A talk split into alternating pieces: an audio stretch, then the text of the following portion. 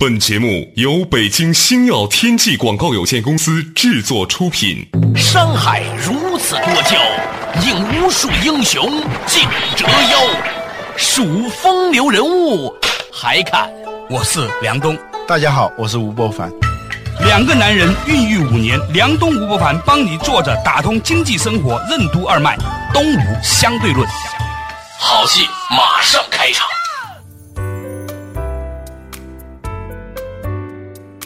作者打通经济生活任督二脉，大家好，欢迎收听《东吴相对论》，我是梁东，对面的依然是二十一世纪商业评论主编吴伯凡。伯凡你好，大家好。我觉得我很很吃亏啊，经常讲你是吴伯凡，这梁东的名字不够响亮。前两天呢，我带着全公司的就我们正安医馆的同事啊，去平谷摘樱桃，正好呢碰到了平谷电视台一个摄像队，看着我吧在指挥大家，好像这人挺能说，然后呢就说要采访我一下，当时我戴着墨镜。还采访前做培训，你知道吧？就说你不用紧张哦，待会儿你就说这个樱桃特甜特好就行了。然后我们问你点什么，你就随便说。我还很高尚，讲了很多什么生命啊、樱桃啊，反正估计在平谷电视台未必能播出的很深刻的，只有在东吴相对论里面会讲的东西。结果末了那个人告诉我说：“哇，你的声音好像东吴相对论里面那个吴伯凡。”瞬间石化。这种事情最近老发生，我觉得我越来越喜欢做电台的原因就是说，以后如果我出去做坏事的话，我会告诉别人我叫吴伯凡。我就说我是梁冬梅一样。据说有一次你也是这样是吧？跟人家讨论哲学问题的时候，不是法国一家非常大的一个公司啊，嗯，来了几个法国人啊。那边老板来了，就说是跟他们座谈座谈，就在随便那么聊嘛。主管中国这边的一个副总啊，在很认真的听，听了以后忍不住就说了一句：“哎，你这观点很有意思，有点像东吴相对论的观点哦。我在加拿大的时候碰见一哥们儿，我们在加拿大吃饭的时候，席间他说：“你知道吗？在中国国内有一档电台节目，我们在网上听很好，叫《东吴相对论》，你听说过吗？” 这几个话题说明什么呢？其实生活。当中呢，总是无所不在的有种种的乐趣哈啊！如果你愿意去享受它呢，其实每天都还挺高兴。尽管其实每天悲催的事情也挺多，嗯是吧？比如今天早上我儿子跟我说不要爸爸，我就很悲催了。怎么能这样呢？原来呢，是因为我最近陪他玩的少了，是吧？所以呢，快乐的事情也有，悲伤的事情也有。嗯但是好像现在整个社会弥漫着一种不快乐的情绪，尤其是。前年开始有了微博以后，我发现这种情绪弥漫的很厉害。嗯，微博我现在越看越觉得它不是互联网啊，它像什么？它是传统媒体。嗯，它是个广播的模式，是吧？一点对多点的。嗯，这个以前我们讲过。还有一个，它的播出啊，非常像电视，像广播。哎，比如说你发了一条微博，嗯，如果是正好那个时段的人看的比较多，哎，那就看的比较多。也有黄金时间，对，也有黄金时间。一般是说现在的微博的黄金时间是在早上七点多钟啊，和晚上九点多钟。呃，晚上十点多钟，刚起床的时候坐马桶上，和要睡觉的时候躺在床上啊。看一下微博，这成了黄金时间。同样一条消息，在不同的时间得到反馈是不一样的。还有，它有一个自动的筛选机制，就是说大家需要什么，呃，什么东西就会比较流行。对啊，因为你是按照这个收视率来的嘛。对，你发这种类型的。段子啊，啊，这种微博呢，哎，很受欢迎，你就不自觉的朝那个路径去走。如果你发自己好像很感兴趣的，结果别人不感兴趣，慢慢慢慢你就被改造了。对，你被你的粉丝改造了。对，这个事情呢有点意思。前两天呢，我观察到我老婆很沮丧，忧心忡忡。我说你怎么了？每天活在社会主义环境下面，你有什么值得忧心忡忡？她说很痛苦啊，一会儿食物又是这样的问题，一会儿小孩子又被拐了，一会儿哪里又爆炸了。很痛苦，他每天晚上睡觉之前看半小时的微博，嗯，足足让他要花好长时间在做噩梦。我现在有个结论，就是说我每看一天的微博吧，我得看两天的新闻联播才能平衡回来。因为新闻联播总是让我们感觉到社会很美好，而看微博呢，完全相反。很多人都说这话不能说啊，但是呢，我恰好认为，其实啊，我们。一定要有意识的做一些心理营养均衡。嗯，比如说我们很多人吃饭你都说，啊，有多少的蛋白质，多少的维生素，多少的矿物质等等等等，是吧？嗯，其实啊，过多的关注到负面的事情啊。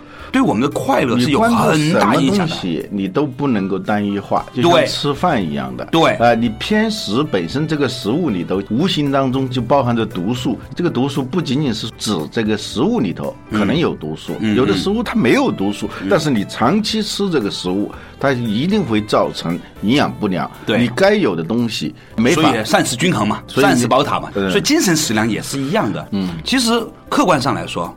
我们每天发生的好事坏事都有。嗯，没有微博以前，你说这些食物就干净吗？没有微博以前，这些事情不会发生吗？它一样有。那为什么我们那个时候觉得没有那么的感到恐怖呢？这其实是一个长尾集合器嘛。对，就是在互联网上，只要你有一个偏好，跟这个偏好相关的东西一定会汇聚起来。嗯，如果你说大家都关注一个什么好的东西。哎，这些东西至少是可以收集起来的。对，在微博上有些时候你也会看到很多很善意的、很温暖的事件，比如说一些好人好事啊，等等等等。你觉得很多人在转发，最美司机啊，最美女教师啊，对你也会觉得很温暖，世界很美好，也会感动哈。但是呢，总体上来说。我认为啊，嗯，我们必须要建立一种强烈的传媒意识。嗯，我在读传媒大学的时候啊，学过一个专有的名词，叫做传媒解读力，就是毒品的毒啊。嗯，就是说一个在现代传媒社会生活的人，他必须要清醒的意识到。传播媒体，比如像在资本主义社会，嗯一个好事儿很难被作为报道的主体，嗯而一个糟糕的事情往往成为了媒体追逐的焦点。但是呢，从社会本身的常态上来说，嗯世界还是以好的东西居多的，嗯因为它这个世界还在正常运转嘛，是吧？嗯嗯所以呢，一个在现代传媒世界里面生活的人，必须要有意识的知道这个媒介它有它的这种负面报道倾向性。那么你就必须要做膳食均衡，我讲的是这个点。人咬狗和狗咬人嘛，是吧？对。所谓新闻就是天生的带有这种猎奇性，对，因为它要调动人们的兴趣嘛。如果是一个正常的事情的话，大家是没有兴趣的。好事不出门，坏事传千里，这就是一个古老的传播学原理。由于有这么一个背后的规律在支配，所以大家有意无意的去选择这些负面的东西。大多数人对这个负面的偏好越强，这个负面的东西就会越多嘛。对，因为它是个市场规律嘛，供求规律嘛。对，反过来这些东西越多，又导致你对这个东西的偏好更加强烈。这有点像那个用药一样的嘛，是吧？对，剂量的问题嘛。嗯，有某种抗药性以后，你就必须要加大这个刺激力度嘛。我们讲到的重口味也跟这个有关嘛。对，但是呢，无形当中你的世界观，嗯，就会改变。对世界的感受方式也就会改变。对，我觉得微博呢，给我们社会带来了很多很有意义的东西，比如说让我们这个资讯变得更加扁平化，嗯，让大家可以从很多不同的角度了解一个事情，等等等等。但是呢，就像我们刚才所说到的那样，生活在现代这个资讯过度泛滥，甚至负面资讯也过度泛滥的这样的一个社会呢，我们要有一种清醒的、有意识的做解读的工作，并且要清醒的知道。这些东西有可能会形成我们这个社会的比较普遍的所谓的抑郁的特点。对，所以呢，我们今天的话题呢就由此展开。稍事休息，马上继续回来。东吴相对论。为什么我们不快乐的情绪越来越多？精神食粮的单一化会产生怎样的负面效应？在这个消费主义盛行的时代，铺天盖地的广告是如何暗示我们自己是个失败者的？抑郁是如何产生的？我们为什么不要轻易给自己贴标签？欢迎收听《东吴相对论》，本期话题：告别抑郁之上期。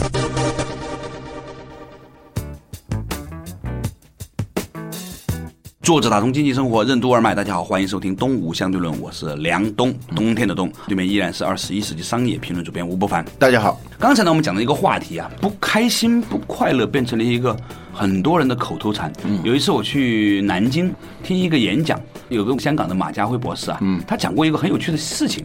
他说啊，以前 TVB 港产剧里面，最常出现的一句台词呢是：“你饿不饿？我煮个面给你吃喽。”嗯，然后排名第二的就是做人最重要开心。嗯，但是呢，他们经过社会统计发现呢，最近几年哦，嗯，TVB 港产剧里面最多出现的一句台词是“我好唔开心啊，我好不开心啊。”嗯，然后呢，就觉得很有意思，这是为什么呢？马家辉博士他们对这个事情的解读呢很有趣，我跟大家分享一下。他说呢，他们分析的其中的一个原因，嗯，跟消费主义有关。嗯，比如说。现在所有的广告潜台词都是这样的，你很不开心，你很失败，你很沮丧，因为你没有用这个产品。哎，你一用这个产品，你就成功了。就他额外的给你增加了好多的那种情绪上的负资产。对，就是消费主义所带来的一种广告上的这种暗示，以至于人们被无端的置身于一个失败者的角色。嗯，他暗示你，他暗示你成为一个失败者。嗯，当你没有拥有这一款产品的时候，对。它其实是一种营销手段了。有一段呢，电视里头最多的是医药广告。对，除医药广告之外，那种消费品广告，其实它也带有这种医药广告的特点。它就是让你制造一种你本来没有的病痛，在心理上。对，它出售的这个产品其实是跟你医药产品是一样的。对，你有了这一款产品，你的什么病就好了。这个病呢，它是平时通过各种各样的手段，系统化的、有计划、有预谋的，从广度和深度来影响你，让你产生了那种匮乏感、贫穷感、抑郁感。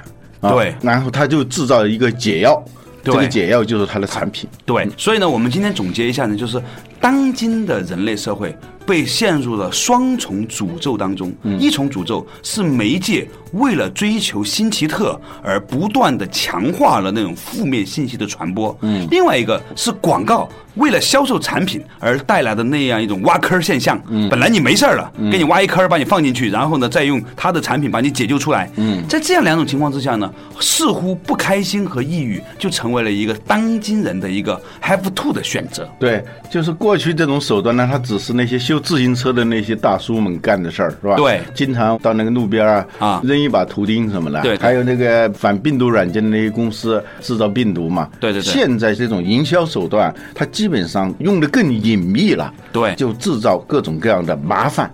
各种各样的心理上的这种匮乏感和病痛感，对，所以呢，在说到这个地方的时候呢，有一本书就应运而生。我突然发现呢，在吴伯凡的包里面呢，居然揣着一本《我的抑郁症》，王安忆翻译，崔永元作序推荐啊。伯凡，你为什么会选择到这样的一本书呢？嗯，这不知道谁给我寄的，我不知道什么意思啊。或者是希望你在电台节目里面讲讲这本书。现在很多人都发现呢，在《东吴相对论》里面呢提到的书啊，销量很大。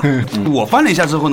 发现这本书有点意思，尤其是崔永元做的序啊，说说做序的名字呢叫《抑郁症是病不是灾难》，它里面举到了种种种种他的得抑郁症的情形。然后呢，它里面有句话讲的特别好，因为崔永元他是全中国最著名的忧郁症患者嘛，对吧？崔老师呢说他已经治好了，他现在也挺好的，也成为 CCTV 先进个人，又可以主持节目了，又可以炮轰谁谁谁了，所以他是治好了的。但是呢，他说他作为一个。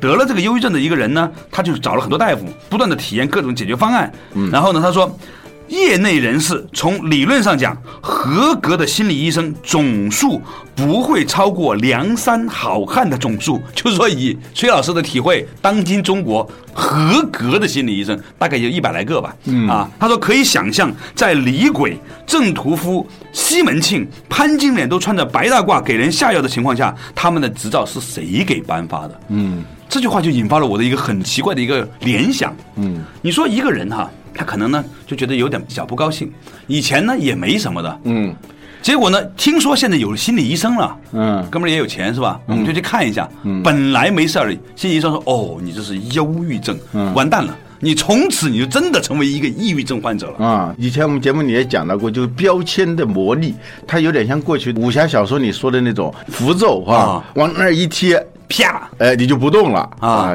标签本身的魔力很重要。有一个作家说，他女儿啊，在他四五岁的时候坐车，有时候晕，有时候不晕。嗯，可能他有车的状况，还有他身体状况，当天的心情，他路的状况。嗯，当他后来知道了一个词叫晕车的时候，从此以后他就一上车就晕车了。因为他知道这个词了，这个词的这个魔力啊，就在这里头。我有一个医疗业内的朋友给我讲过一个事情，嗯，他说你没有想过，很多人脸上都会长暗疮，今天起明天就消了，嗯，好了，这个暗疮可不一定都长在脸上，它有可能长在你的肠道里面啊，或者是内脏的某个地方，嗯，结果今儿呢，您去做了一次体检，嗯，说经过拍照发现有一个指甲头那么大的凸起，嗯。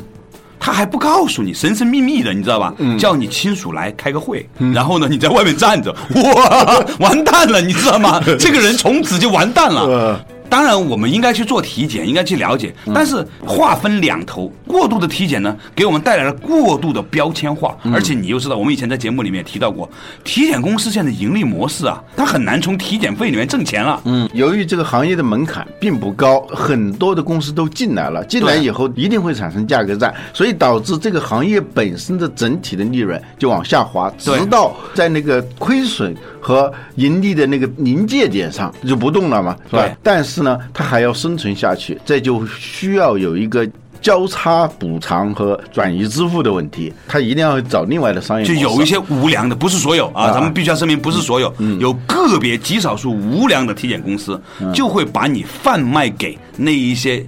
诊所啊，这些诊所跟那个导游公司是一样的嘛？啊，八十块钱香港游，包吃住，你疯了？你不去买东西，他哪出钱是吧？对，嗯，旅游公司呢，他是把你带到这些餐厅啊、购物的地方啊、叫景点等等，他通过那个方式来挣钱嘛。体检公司也是部分无良的体检公司是吧？嗯，那么这个时候呢，你就会发现说，各种的医学名词就被创造出来了。嗯，在以前没有那么多病的，嗯，现在每年我估计有几万种病被创。造出来是 各种综合症。我那天看了一个叫嘲笑恐惧症啊，说最近又发现了一种新的心理疾病，叫嘲笑恐惧症。当你在路边上，几个陌生人在那说话，突然笑起来了以后，你觉得他们是在笑你啊？这种叫嘲笑恐惧症。和以前吧，这种现象也是有的，也有的。但是你不觉得自己有那么大个病？你现在成为一个嘲笑恐惧症患者了，这个标签啪。贴上去之后，那就一辈子了。那就要医生，要有药，有各种各样的产业链，它就会形成了。对，不把你折腾完就不行。嗯，所以我觉得说这个事情，它变成是说，我们每一个人都必须要有意识的提防的事情了。嗯，你的你意识到，忧郁症有可能是一种被过度标签化的事情。它是这样，就是说，一般都叫抑郁症 （depression）。你看那个英文那个词，它就没有病的意思，就是一种心理状态。我们以前老看见这个词，就是一点压抑、抑郁，就是这个意思，不开心而已嘛。对，每个人都有情绪低落的时候。他说的是持续的低落，思维反应比较迟钝，对所有的事情失去兴趣。有时候我们遇到不开心的事啊。都会陷入到这种状态，所以有人呢把这种东西叫心理感冒，感冒谁都会得到嘛。对对对，但是现在的问题在哪里呢？就是假如你今天恰好偶尔得了心理感冒，结果呢你又碰到了一个心理大夫，然后他给你贴个标签说你有轻度的抑郁症，哪怕他说是轻度抑郁症，你完蛋了，你就会被导向这个方向。嗯，所以呢，我有个朋友很恶毒的说过一句话：中国的忧郁症患者是和中国的心理医生的数量成正比的。嗯。有那么多医生才会有那么多病人，以前没有医生的时候是没有那么多病人的。他这里，他这话可能是不对的。以前我们说过，这个癌症嘛，有百分之二十的人，嗯，是得过癌症自己不知道的，也好了，好了，其实是得过的。由于他运气好，没有体检啊，他心里头就大大咧咧。人体它有一个自我修复功能的嘛，对。如果你的情绪内丹又很好，免疫能力又很强，一点癌细胞把它给消灭了，也有这种可能。还有呢，就是百分之二十的人呢，不是癌症啊，但是呢，就是肚子长了一颗暗疮。呃，有时候是误诊，有时候是自我怀疑，怀疑自己得癌症了。呃，百分之二十的人呢是没有癌症，而最后转化成癌症的。还有一个 什么也没有转换，就自己已经把自己吓死了。嗯嗯。所以呢，我们今天的话题呢，就是说，当忧郁症变成一某种的标签的时候，我们需要警惕。好，稍事休息，马上继续回来。东吴相对论。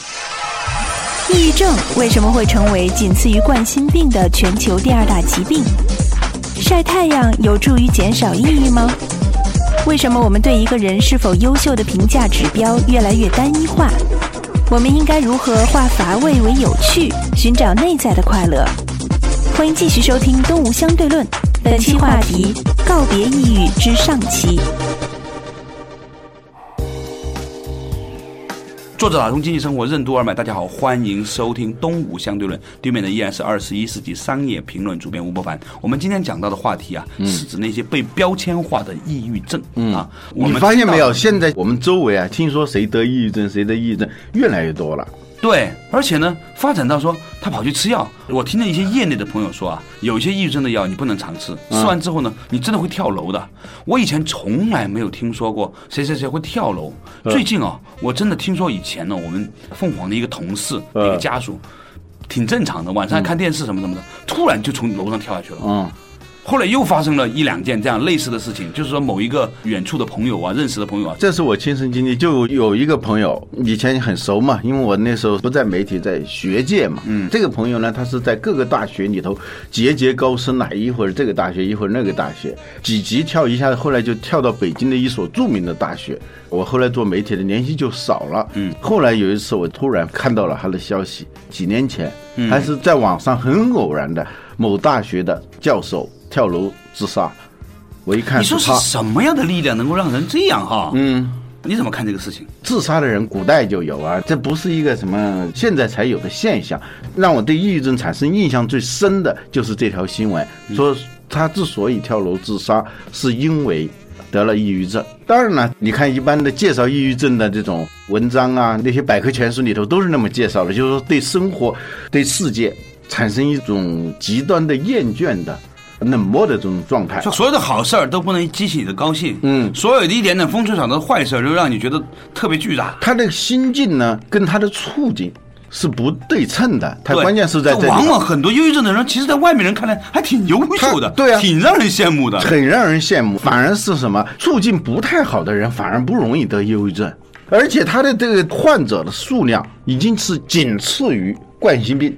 第二大病在全球。我真的问过一些业界的朋友啊，怎么看这个事情？中医、西医都有。嗯，有些西医的朋友是这样说的，他说呢，从生理上来说，跟晒太阳的数量有关。嗯，他说你没发现，我们以前在节目里面也讲过哈，就你看北欧那个生活很好吧？嗯，但是北欧的自杀率很高。嗯，那是因为呢是晒太阳晒的少。据说呢，太阳的照射呢能够令到我们的身体的维生素会有一些转换。嗯，我们自己也有一种感觉，好像冬天晒太阳比较少的时候呢，人是比较容易忧郁的。另外一些呢，就是从西方。心理学的角度说，是由于整个现代社会的竞争啊变得很激烈。嗯，以前呢，你容易夜郎自大，你圈子小嘛，你稍微混得不错，你就在圈子里面已经很优秀了。嗯，现在你是无限大的圈子，去部落化了。对你再优秀，这个世界总有比你优秀的人。对，而且它都是硬指标了。过去优秀不优秀啊，它有各种各样的指标的。对呀，它这些指标之间啊，它是独立的。对，文无第一，武无第二嘛，是吧？啊，对。比如说在传统社会里头。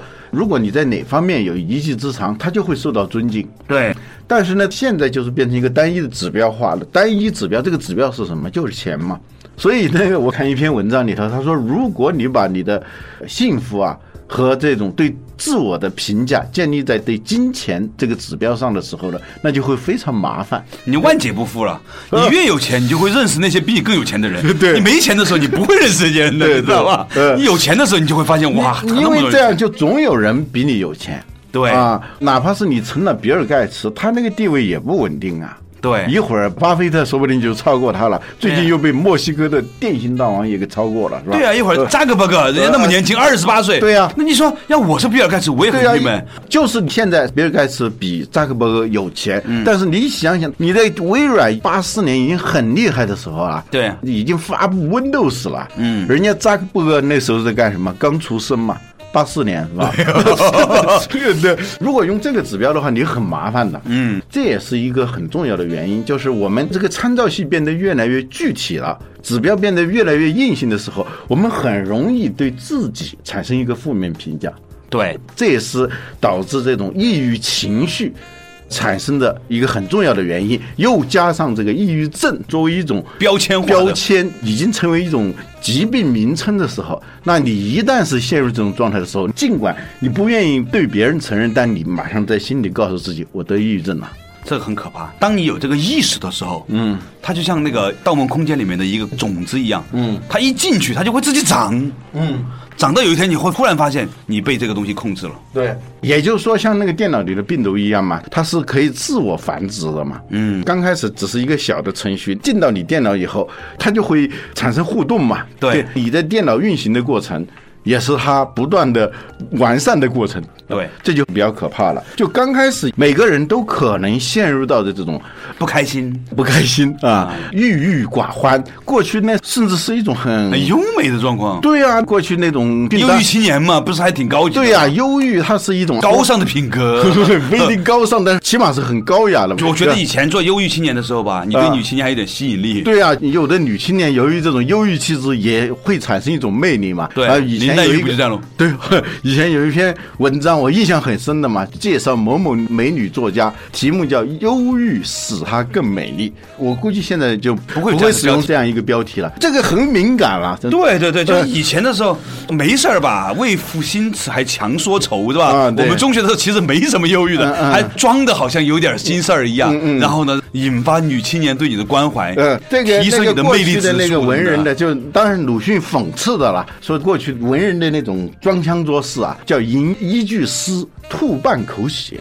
有书童扶着去看秋海棠去，那是一种境界啊！就是忧郁气质，过去是认为起码不差的啊。对，但现在呢，偏高级的一种感觉。对，现在呢，变成一种病了，很可怕了。我个人发现呢，其实之所以很多现代人忧郁啊，跟其中有一个很重要的东西有关。嗯，这个东西是什么呢？嗯，就是大部分现代人啊。缺乏了一种和自己玩的能力。对，你发现没有？现在你要玩一个什么东西，你打球你得找人跟你打吧，打麻将的跟人打吧，啊，聊天找别人聊吧。嗯。但是以前中国古代的知识分子啊，他有很多跟自己玩的艺术。嗯。玩的很高兴，比如说打坐、禅定，嗯，玩香。嗯，弹个古琴，嗯，然后呢，自己给自己把脉。我现在学了中医之后吧，我其中的一个乐趣就是每天啊，嗯，左手摁右手，就跟周伯通一样，嗯，感觉自己寸关尺有什么问题，心肝肾肺脾门，然后呢就觉得无限乐趣，你知道吗？在传统社会里头呢，它是一个相对封闭的社会，对，就很容易引导人从外。向内走，就像周伯通那样的嘛。对啊，你看在这个地方没办法了，没人跟他玩的时候，他自己玩，自己玩还玩的成个老顽童嘛，是吧？对对对对，他越玩越高兴。老顽童的意思肯定就不是忧郁症嘛。对对对，你说以前还有围棋这个事情，很多人是没有对手的，就自己跟自己下棋。对。坐在那儿打棋谱，嗯，自己心里面有一个棋谱，嗯，我先下黑子儿，然后下白子儿，嗯，一晚上嗨到飞起。我们说过，就是说现代社会的人的注意力变成一种被动注意力嘛，嗯，你要注意一个东西，都是因为那个东西刺激你去注意它嘛。我们的注意力呢，不是主动注意力，主动注意力是你要主动的去接近一个东西，对，去凝视它，用你的目光，用你的感触去激活它，让它活起来，跟你一起玩，哪怕是一个很静态的东西啊。比如说古代人玩个石头是吧？对啊，丰子恺说的什么门前小溪水，我做五湖观了。他们家门前有一条小溪水啊，对，他仔仔细细的那样看，从某个角度看的话。他看的是五湖啊，那种感觉吧啊，哦，在《浮生六记》里头有一个，我当时觉得有点无聊了，现在想起来，我觉得也是一种境界。过去有蚊帐嘛啊，那个蚊帐里头进来一只蚊子的时候，他手里头拿着蚊香啊。这样就去熏那个蚊子就好玩嘛啊！然后发现那个蚊子那样飞的时候啊，有点像那个鹤啊，他自己想到了是那个仙鹤在飞，而且是那个烟在熏嘛啊，在在云里头 啊，那个仙鹤在那个云里头窜来窜去。哇，意淫是人类最高尚的品格，但是却被我们遗弃了，好可惜呀！啊，这个话题很有趣，我觉得我们以后呢还可以继续再深聊一集。感谢大家收听今天的《东吴相对论》，下一期同一时间我们再见。